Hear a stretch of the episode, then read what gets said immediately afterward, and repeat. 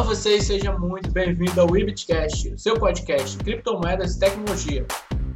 Eu sou Marcelo Roncati e é um prazer enorme poder conversar com você. Hoje nós vamos falar de um tema de extrema importância, um tema extremamente atual, um tema que se renova a cada período.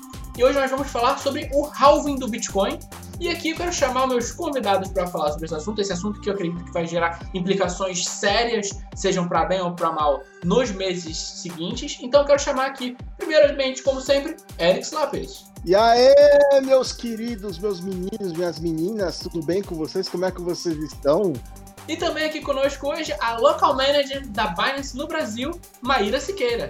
Fala galera, tudo bem? Muito obrigada pelo convite. É um prazer estar aqui presente no podcast de vocês para discutir um dos temas mais comentados desde o começo do ano. Não fosse o Corona, acho que no mundo das criptomoedas esse seria o tema, sem dúvida nenhuma, desse primeiro semestre. Exatamente, concordo plenamente. É um tema que acabou perdendo um pouquinho de foco por tudo que está acontecendo. A gente teve agora recentemente o halving do Bitcoin Cash, que também ficou bem apagado, o halving do Bitcoin SV, mas o halving do Bitcoin a gente não pode deixar de falar, a gente tinha que ter um programa específico para falar sobre esse assunto e é o que a gente vai tratar hoje. Mas antes, aproveitando a alta do Bitcoin agora acima de 7.500, numa alta maravilhosa agora às vésperas do halving, o pessoal está bem animado. Se você quer comprar Bitcoin e outras criptomoedas com um excelente preço, com variedade, com facilidade, acessa bitpreço.com.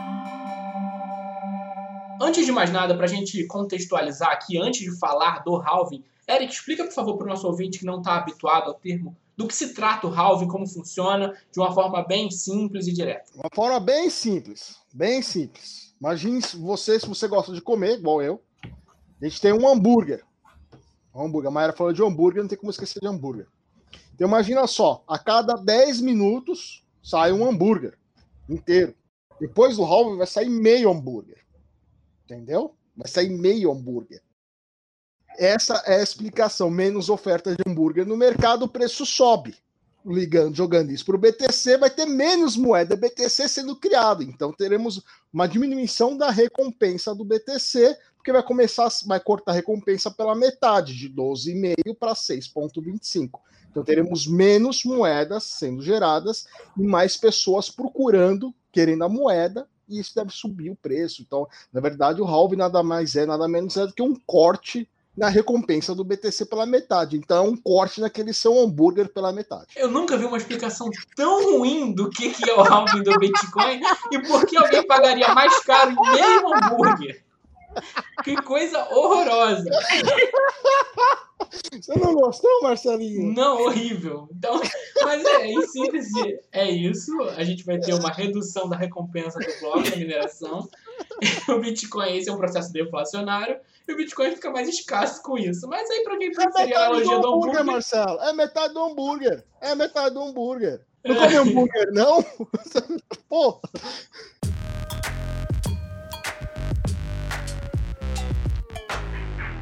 Pessoal. Esse é o terceiro halving do Bitcoin. Me corrija se eu estiver errado, senhor Zappes. É o terceiro mesmo. Terceiro. Saiu 2009, depois 2013, 2014, né? 2017. Hum. E agora 2020. O segundo halving foi em meados de 2017, certo? Isso. E aquele halving foi seguido algumas semanas depois. Semanas não, talvez acho que meses, né? Vamos dizer que outubro, setembro teve, teve um momento lá de, de queda, depois o Bitcoin subiu e tal, mas foi um momento de bastante euforia, bastante otimismo. Eu não sinto essa mesma energia para o halving atual. Acho que antes da gente falar desse halving, a gente pode trazer um pouquinho desse contexto. Como vocês enxergam os movimentos antigos do Bitcoin? Vocês veem de forma previsível o que aconteceu? Porque se você olhar, por exemplo, o Plan B na, no Twitter, é um analista bastante famoso, ele faz uns gráficos bastante interativos mostrando os movimentos do halving, como o Bitcoin se comportava, e por padrão, antigamente, nos últimos dois halvings, o Bitcoin ele chegava próximo do halving, tendo um movimento leve de alta, então ele tinha uma valorização. Quando acontecia o halving, a recompensa era cortada pela metade, caía muito o hash rate e com isso o preço caía muito, então muita gente vinha empolgada para o halving, comprava e depois saía no prejuízo, e ao longo do tempo o Bitcoin ia subindo para esse halving a situação não foi exatamente essa. O que, que vocês pensam sobre esse assunto? Eu acho que não tem absolutamente nada de previsível quando a gente fala de criptomoedas. A única coisa que vai poder prever no máximo é quando tem alguma grande alguma grande baleia, principalmente com, quando a gente está falando de um período de, de baixa adoção e tal, mas aí a, a, reação do mercado é tão rápida que não, nem dá para a gente dizer que, que há um tipo de previsão. O próprio halving, o mercado foi ineficiente na, nas reações anteriores, eu acho que a gente esperava uma movimentação muito maior, e, e, não necessariamente o mercado correspondeu como era esperado. A gente está ainda indo para o terceiro halving, ainda é muito pouca coisa, então eu acho que não dá para a gente falar em, em, nada previsível. E esse é o ano mais imprevisível dos últimos tempos de qualquer tipo de análise que a gente possa querer fazer. Porque por mais que as criptomoedas sejam um, um mercado bastante separado é, do mercado tradicional, ou seja, não esteja tão envolvido com fatores que mexem nas bolsas, que mexem na economia mundial em geral, tem uma correlação, obviamente, quando as pessoas têm menos dinheiro ou há menos dinheiro em circulação, obviamente é natural também que vai haver menos gente correndo atrás, investindo em criptomoedas no geral.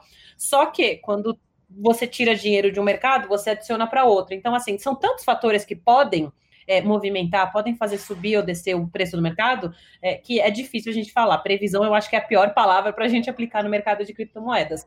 Mas eu acho que esse ano foi tão atípico que é, realmente o, a gente não conseguiu ver nenhum tipo de grande movimentação que a gente possa associar ao halving no preço do, do, do Bitcoin.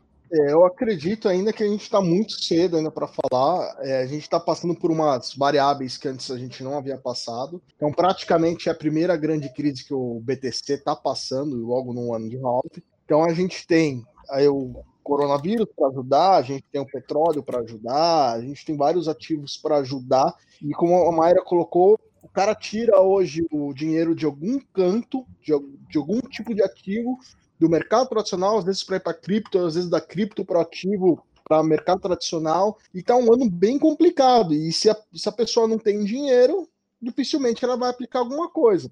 Então, assim, eu particularmente, vendo o BTC agora em 7.100 na, na Binance, particularmente eu não era, na minha opinião, não era para estar esse valor. Você esperava que tipo de valor? Ah, eu esperava mais faltando aí menos de, de um mês para halve, eu, eu, esperava mais, eu esperava um mercado, mas assim, a gente teve várias outras variáveis que acabou entrando. Então, acabou afetando esse preço do Bitcoin. A gente teve um dia de uma queda de aí 50% e ele vem recuperando, ok.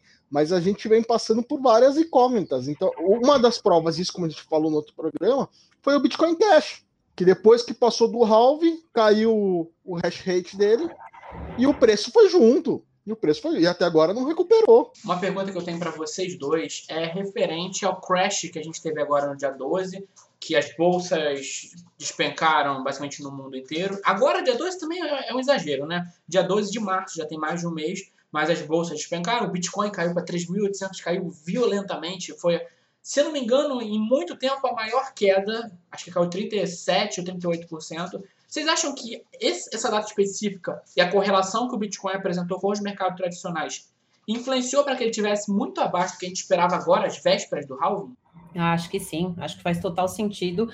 É, é o que eu falei, eu, eu, realmente a gente não espera que o mercado tradicional e uma quebra de bolsa, aliás, quebras de várias bolsas, é, façam, afetem o mercado de criptomoedas. Na verdade, se você for tentar criar algum parâmetro, algum padrão, seria exatamente o oposto. Mas é, quando a gente fala em dinheiro desaparecendo, dinheiro derretendo no mundo inteiro, é natural que qualquer forma de, de, de, de, sistema financeiro seja, seja afetada por conta disso, né? Assim como você, eu tenho amigos e colegas que estão vindo para mim querendo aprender um pouco mais de criptomoedas porque estão desesperados, porque os outros investimentos estão derretendo nesse momento, a gente também tem as pessoas que, que não querem colocar nem criptomoeda o dinheiro delas, nem em tradicional, nem nada, tá quase guardando embaixo do travesseiro, porque é o momento de você deixar nos bancos ou deixar em alguma instituição financeira, você está sujeito à volatilidade. Então, eu acho que a gente vive é, um momento extremamente excepcional. É muito difícil de falar de, de previsão.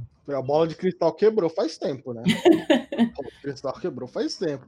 E a, e a gente está num mercado, se a gente for diminuir assim o tamanho do mercado, só se atentar ao mercado BR. Lá atrás, em, em alguns halves, o mercado BR era mais centralizado em poucas exchanges.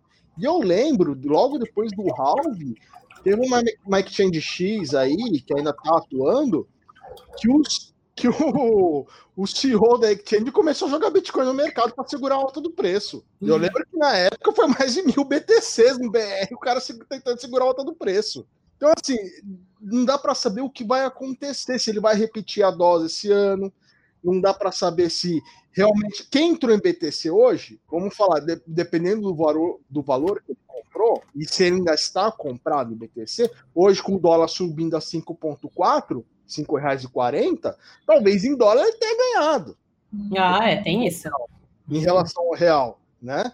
É, o cara que tá, ficou vendido em BRL tá, tá lascado, mas o cara que, que ficou ou em USDT, em dólar, ou ficou comprado em Bitcoin, por mais que o Bitcoin tenha caído, talvez essa alta do dólar esteja ajudando a amenizar o problema do brasileiro. Não, isso sem dúvida faz uma, uma grande diferença. Esse ano, é, tanto é que, que é difícil de prever que esse ano o Bitcoin bateu os 10 mil, que, que muita gente achou que aconteceria perto do halving, e na sequência ele deu uma despencada também. Então a gente está num, numa movimentação de mercado. Não dá nem para dizer que, que ele está que ele tá flat. Se a gente faz análise por dólar, o dia de hoje, né? Na nossa, no dia de hoje da gravação desse podcast, a gente começou o dia com 6.700 do Bitcoin. Agora ele já está 700. Já deu uma, uma grande variada no nesse dia, quando a gente fala em dólar, é uma coisa, quando você vai para real, é vezes cinco. Então a variação ainda foi muito maior.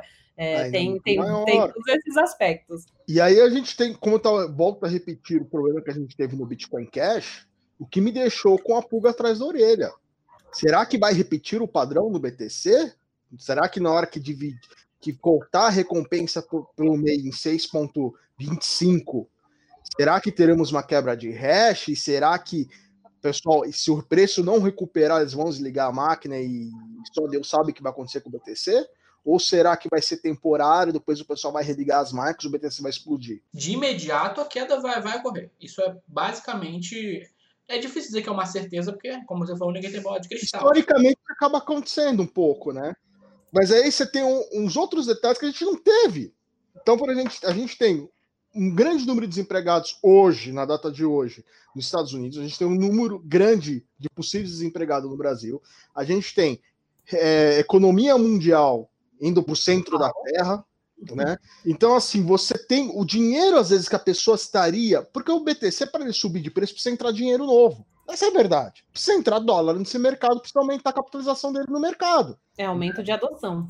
É, é precisa ter um aumento de adoção. Se você agora está com medo de perder o emprego, se você já está desempregado, se você está contando moeda para comprar o pão na padaria, dificilmente você vai pegar esse trocadinho para colocar em BTC. Se você está com medo que a economia vier a piorar, normalmente você quer dinheiro na mão, porque você não sabe como é que vai ser o dia de amanhã. Ainda mais tratando de uma moeda tão volátil como é o BTC, eu concordo com isso, mas eu acho que tem muitos aspectos no mercado, e quando a gente fala do mercado de criptomoedas ainda, ele tem um público muito específico e especial. Claro, é, a gente está aumentando, a gente está vendo uma adoção cada vez maior no mundo, isso é inevitável. Eu não acho que vão desligar as máquinas nem nada disso. Eu acho que a tendência, obviamente, é a adoção ir crescendo. A gente só não sabe a velocidade com que isso vai acontecer. Se vai ser muito mais rápido, se essa crise vai dar um boom gigantesco. Todas as, as exchanges é, brasileiras e a Binance operando no Brasil também pode se contar entre elas com relação aos usuários, tiveram crescimento no número de novos usuários é, nesse primeiro trimestre de, de janeiro até agora, meados de abril. Então, a gente vai ver sim um aumento de adoção. A questão é saber quão, quão grande, o quão intenso vai ser esse aumento de adoção. Para a gente falar de aumento de adoção, isso também vai mexer com o preço. É claro que o halving vai afetar, provavelmente a gente vai ter uma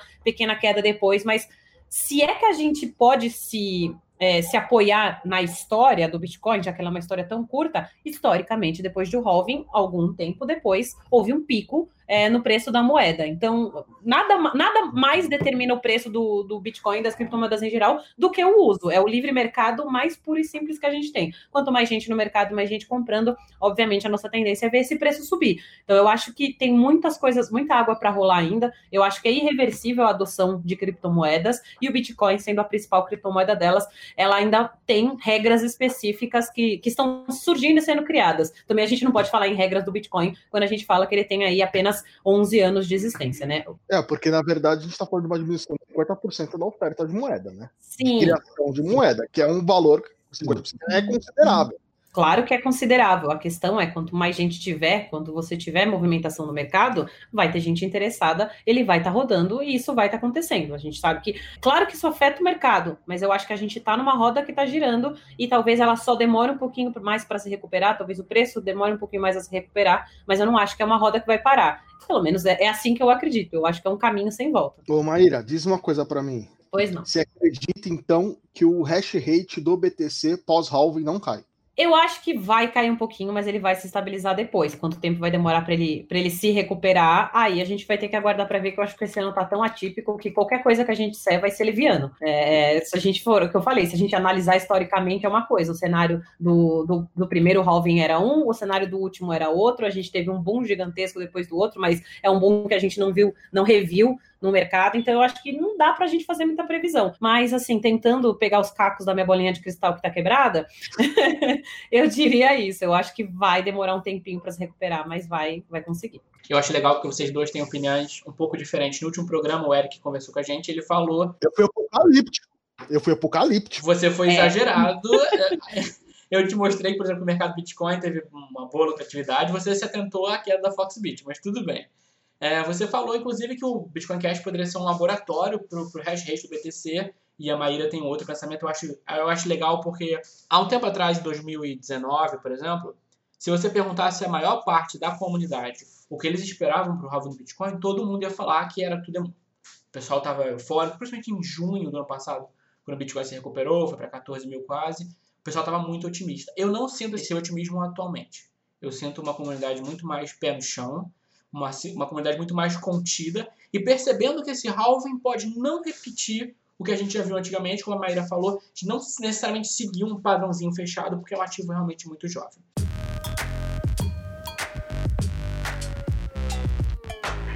Se você está ouvindo esse programa, é porque você tem interesse em Bitcoin. Então, se você quer comprar a nossa criptomoeda dourada em uma plataforma 100% segura, auditada pela Casper, com suporte 24 horas por dia, 7 dias por semana, acessa 488x.com.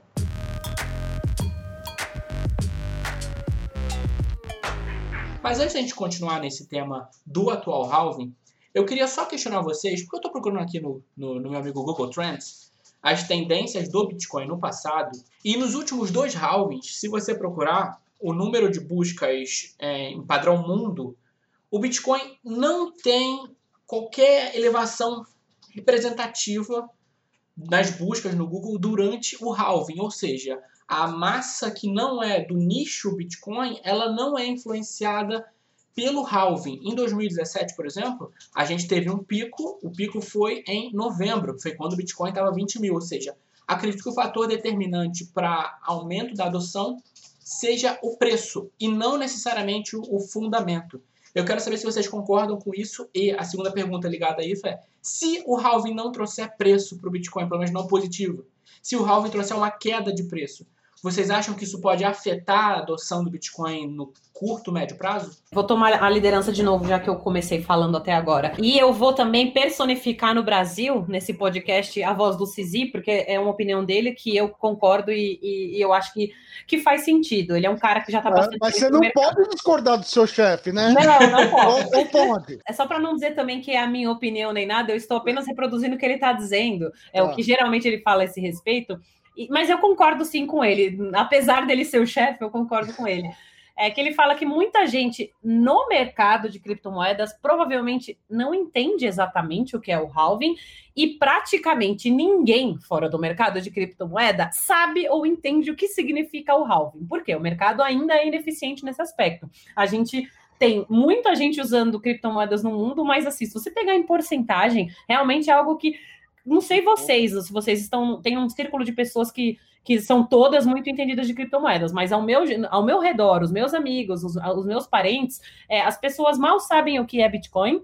É, muitas estão começando a aprender e muito menos o que é o halving. Então, eu concordo com vocês nesse aspecto. É, o halving ainda não tem todo esse impacto quando a gente fala de novos usuários ou de é, adoção de criptomoedas, porque as pessoas simplesmente não sabem como funcionam, não, não entendem, não, não, não, não entendem o que está por trás disso. É, não sabe nem que é BTC, né? Não é, basicamente é isso. Então, eu acho que é, ainda é, é uma coisa é, é uma bolha, sabe? A gente ainda, quem, a gente que, que, que, fala e debate o halving ainda é uma bolha de pessoas que está tentando ampliar e trazer mais gente para, é, na verdade, estourar, né? Não pode falar em bolha no Bitcoin, mas enfim, é, a gente tem que estourar essa bolha para levar mais pessoas. Por enquanto, muita gente ainda não sabe, não sabe como funciona, então na vida delas necessariamente não afeta, né? ou elas não entendem, ou não há uma busca maior no Google, porque as pessoas sequer estão acompanhando essa movimentação de mercado. Na verdade, eles vão começar a buscar quando o BTC estiver lá em cima dos 20 mil dólares. E aí ninguém vai estar tá perguntando de halving, né? Quando ele estiver lá. É, halving, querer lucro fácil. É, é, sempre assim, é aquele efeito manada, né? Ninguém fala do BTC quando estava 3.500 dólares, 4 mil dólares. Ninguém quer saber dele, é o patinho feio, né? Ninguém. É, na verdade, eu vou ter que discordar de você, porque assim, o BTC a 4 mil dólares tinha um índice de busca, um engajamento em, em, no Google maior do que na época que ele começou a subir, que ele estava lá em 5, 6 mil dólares. Então, não é bem isso. Mas calma. porque já tinha tido a, explosão, né? Já tinha tido. Não, não. Na pré-explosão, aqui em junho de 2017, o Bitcoin ainda não tinha tido explosão. Ele tinha mais ou menos o mesmo, a mesmo engajamento no Google do que ele teve agora recentemente com a queda para 4, 5 mil dólares. Mas a gente está falando. É que esse mês de junho ali era quando vocês falaram do, do teto do halving. Então, assim, pode ser um pouco impreciso esse ponto, mas o BTC começou a aumentar no Google mesmo em abril de 2017. O engajamento dele subiu muito a partir daí. Mas ele só decolou mesmo assim, de ele partir realmente de 25 pontos do, do, do interesse no Google Trends para 100 a partir de outubro. Na verdade, um dos grandes, um dos maiores picos recentes de busca, na verdade, recente eu não posso dizer, mas eu me lembro que isso foi recorrente em 2018, 2019, era sempre que a Globo, o Fantástico ou algum grande programa falava de Bitcoin, explicava sem falar em, em golpes com criptomoedas ou, ou, ou, problemas policiais, o pico de busca era gigantesco. Porque quando você.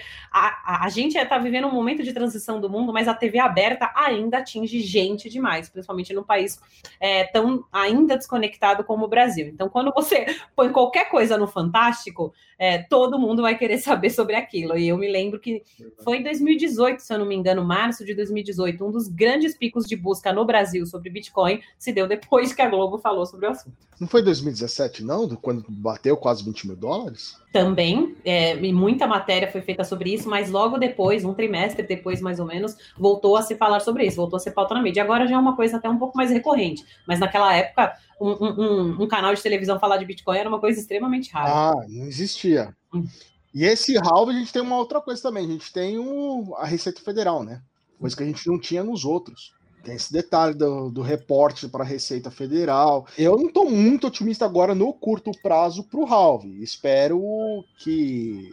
Bom, se depender de mim, amanhã o Bitcoin tá a 50 mil dólares, né? Mas... E no dia seguinte tá a 100. É, então.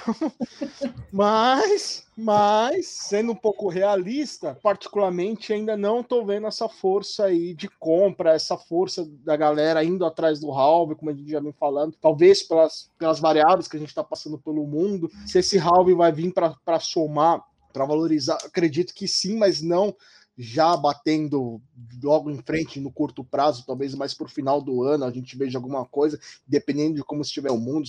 A gente está indo no final do ano, ainda tem eleição americana para discutir, que talvez venha ajudar, porque toda instabilidade política normalmente acabou ajudando o BTC a dar uma pumpada. Então não sei, tem que ver como é que vai ser esse final de ano e como é que vai fechar esse BTC. É, e não só ele, o BTC subindo, ele acaba levando as altas também, né? Então existe a pelo menos eu tenho a perspectiva ainda, de, mesmo vindo um halve do BTC, se o, se o BTC não andar como deve andar, ou andar um pouco para cima, talvez as altas estejam fazendo um movimento completamente mais forte que o BTC. Não vou dizer que o BTC vai cair. Talvez se cair, se cair é porque a BNB vai tomar lugar, né, Maíra? Ah, sim, não, estamos torcendo para isso, inclusive. Estamos torcendo para isso. Assim, sou um pouco parcial, tá? Mas tudo bem, que fique bem é. informado desde o começo que vocês me apresentaram aqui, a parcialidade está presente nesse sentido.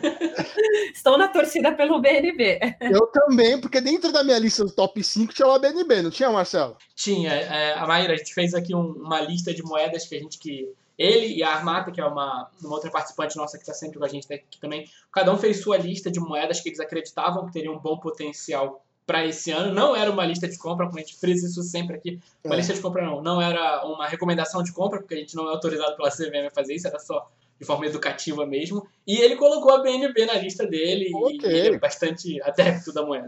Eu até, eu até pensei em mandar um post pro, no Twitter do CZ, mas achei que ele ia me ignorar, então acho melhor não mandar, não.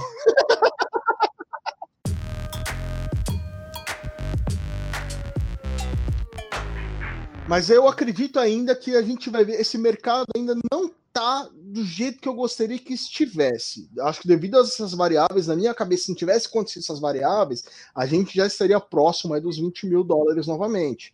Mas não vem acontecendo e 7.100 ainda está muito baixo. Eu acredito que mais próximo do halve, bom, Bitcoin Cash subiu 10% na última semana antes de ter o halve. Se repetir isso no BTC, vai ficar bacana. Não, mas olha só, ele subiu realmente na, na semana do halving, mas se você olhar o quanto ele caiu na, na, na primeira semana após halving, também foi um negócio assustador. Então eu espero que não, não se repita com o BTC subir 10 para cair 40 não, hein? É. É, mas assim, aí esse é o momento que separa os homens dos mãos de alface, né? Esse é o momento em que separa o bom investidor e os desesperados. Olha, mas tem muito alfaceiro no mercado. Hein? Tem, lógico que tem. Na verdade, graças aos alfaceiros, que no geral as pessoas que têm um pouquinho mais de psicologia de investimento seguram as pontas e fazem lucros.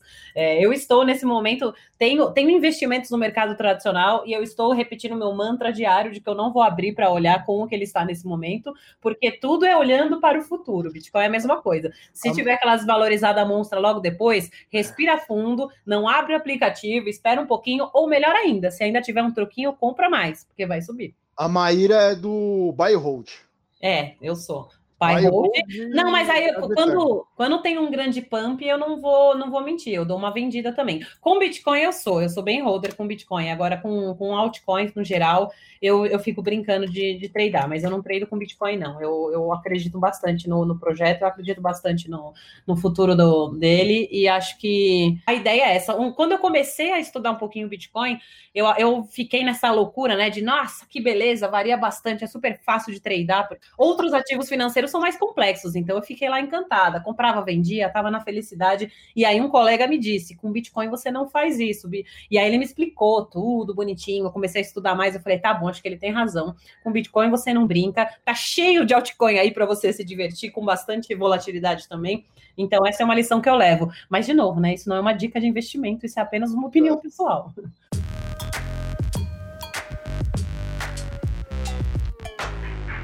Indo agora para a parte final do nosso programa aqui, pessoal, eu quero que vocês liguem, ou vocês consertem a bola de cristal de vocês. Vocês vão dar um jeito, não me, não me importa, não me interessa, mas vocês vão ligar agora a bola de cristal de vocês e eu quero saber o que, que vai acontecer no pós-halving com preço, hash rate e adoção do Bitcoin.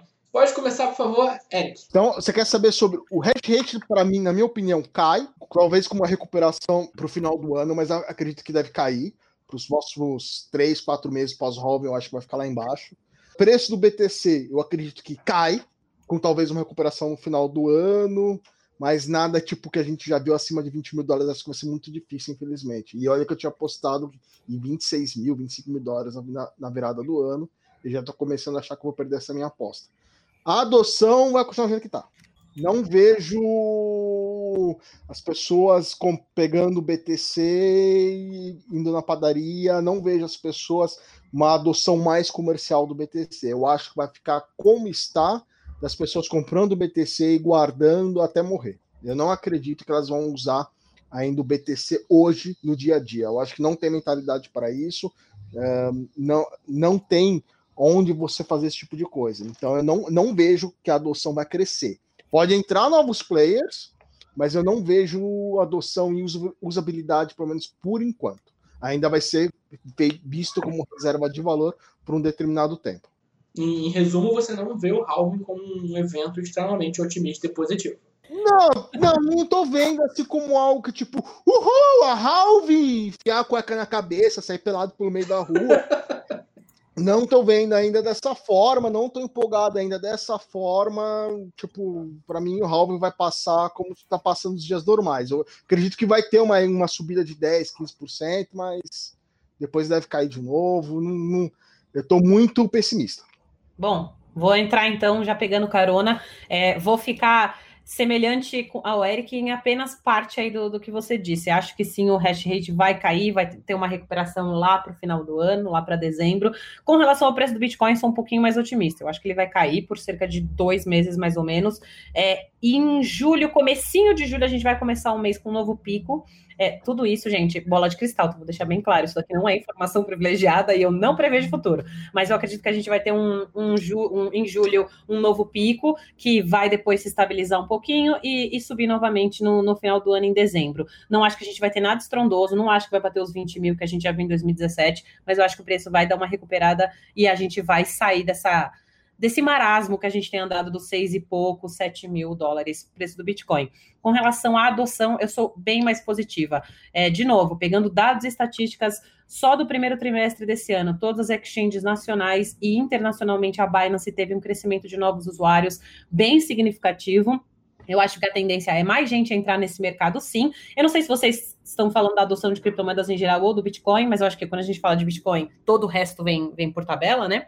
Afinal, é a mais importante. Mas eu acho que a gente vai ter uma maior adoção, sim. E por adoção, eu não entendo só as pessoas usarem o Bitcoin no dia a dia, mas mais gente investindo, mais gente comprando, mais gente entrando no mercado, movimentando as exchanges e, e movimentando todos os produtos que estão envolvidos com as criptomoedas, principalmente agora que a gente está numa fase de, de quarentena, de pessoas é, repensando, re, se reinventando, todo o comércio, todos os estabelecimentos comerciais estão tendo que ou reaprende a viver ou vão morrer, porque vai entrar uma crise financeira, já está uma crise financeira muito grande, que a gente tem um pico gigantesco de compras online, e-commerce, atividades online e é, Bitcoin, criptomoedas são perfeitos para atividades online, para e-commerce. A gente tem uma visão dentro do Brasil em que se usa dinheiro de plástico, enfim, e, e dinheiro de papel para basicamente tudo. A gente só usa transferência bancária, cartão, débito, crédito, mas muitos lugares do mundo principalmente quando a gente fala da Ásia, eu trabalho numa empresa que, que é majoritariamente, tem, tem um grande mercado asiático é, realmente intenso, e a gente vê que a adoção de criptomoedas lá é uma coisa insana. A gente tem nosso vizinho aqui do lado, a Venezuela, é, em que praticamente ninguém mais usa Bolívar, quase só se usa dólar por conta da inflação ou criptomoedas. Você consegue comprar um, um lanche no Burger King usando BNB. Não é só Bitcoin ainda, ou outras criptomoedas. Você ainda consegue usar BNB para comprar hambúrguer. Então, assim, a gente no Brasil talvez não veja as pessoas no dia a dia ainda usando criptomoeda, mas no mundo esse movimento está acontecendo e o Brasil, como muitas vezes acontece, vai vir atrás, um pouquinho atrasado, mas vai chegar. Então, acho que a gente tem aumento de adoção, sim.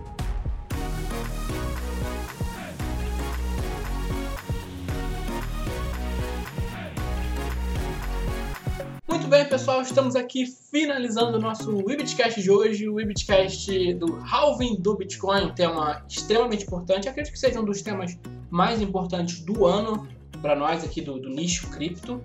E eu quero agradecer imensamente aqui a presença dos meus convidados, o Eric, como sempre, aqui com a gente, dando suas opiniões, seus pitacos, falando de hambúrguer, coisa horrorosa.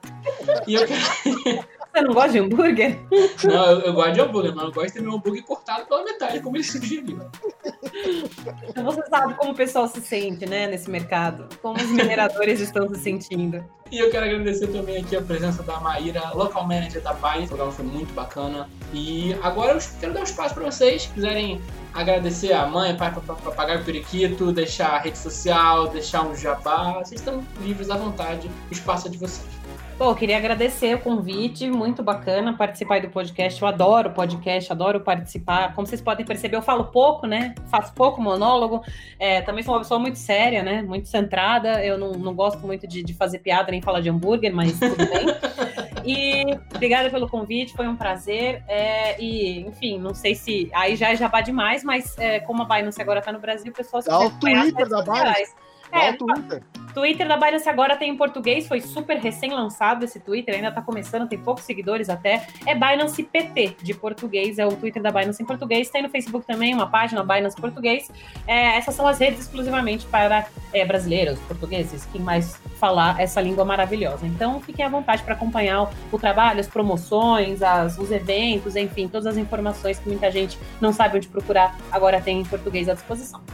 Queria agradecer ao seu Marcelo por me aguentar mais uma vez nesse podcast. A dona Mayra, Super Master Blaster Plus, aqui no BR. A mulher, a mulher hoje, acho que é uma das, se não for a mais poderosa do, do mundo cripto BR hoje, eu não sei quem é. Nossa senhora, que responsa, hein? É, eu não sei quem é.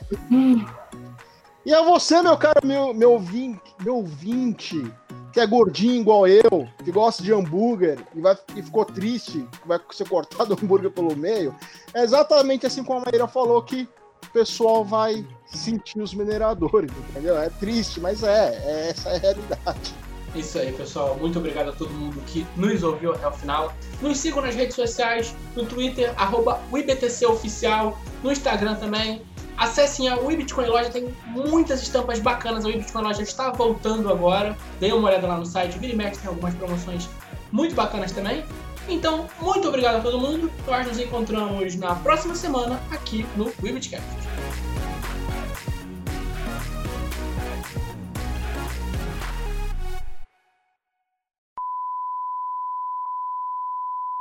E também aqui conosco hoje a Local Manager da Binance no Brasil, Maíra Siqueira. Boa tarde. Ai, desculpa. Pronto, nem comecei. Já comecei errando que não é para dar boa tarde porque não tem horário.